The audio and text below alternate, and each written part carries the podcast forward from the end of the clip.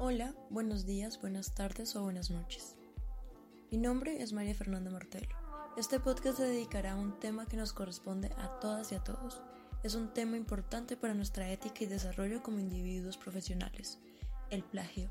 En una breve explicación es la copia, es el copy-pegue, es copiar textualmente sin hacer referencia a un texto o investigación y entre otros. Según la RAE, es copiar obras ajenas y darlas como propias. Se deben referenciar las citas textuales.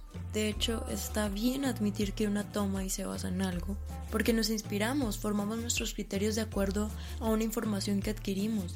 Citar es necesario y es aceptar que lo aprendí de un lugar. Además, es dar a conocer esa fuente de información. Citar es regalar el conocimiento. Estas acciones, en nuestro sentido profesional y académico, trae consigo unas consecuencias gravísimas y es literalmente la expulsión. También quien hace plagio pierde su credibilidad. En este caso es mejor aceptar y ofrecer la información que perder nuestro reconocimiento.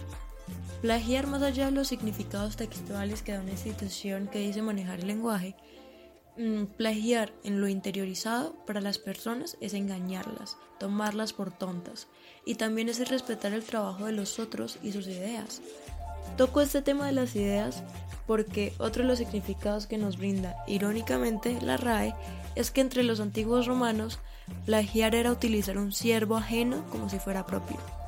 Un siervo es una persona, es la servidumbre, sus vidas básicamente pertenecían a otros, a los señores feudales, claro, pero como en estos tiempos no hay esclavitud, esto lo digo en muy grandes comillas, lo valioso son las ideas. Antiguamente era el hecho de poseer personas, vidas humanas, Ahora es poseer ideas, porque las ideas al final son vidas, son creaciones. Bajo esta premisa me surge una interrogante y es, ¿por qué se hace plagio? Más allá de lo obvio, que es la falta de dedicación, ¿es porque no cree que sus habilidades son suficientes? ¿Es algo más personal? ¿Es por la forma en la que se concibe a sí mismo?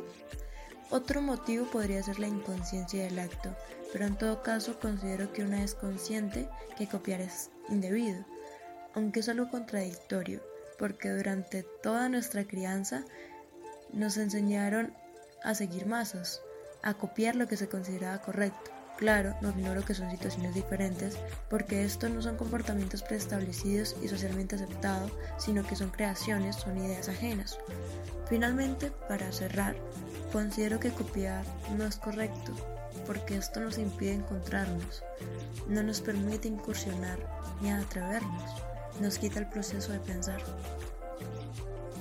Y como estudiante, artista, pero sobre todo como mujer, pensar es el descubrimiento de mi libertad. Y cuando me cuestiono,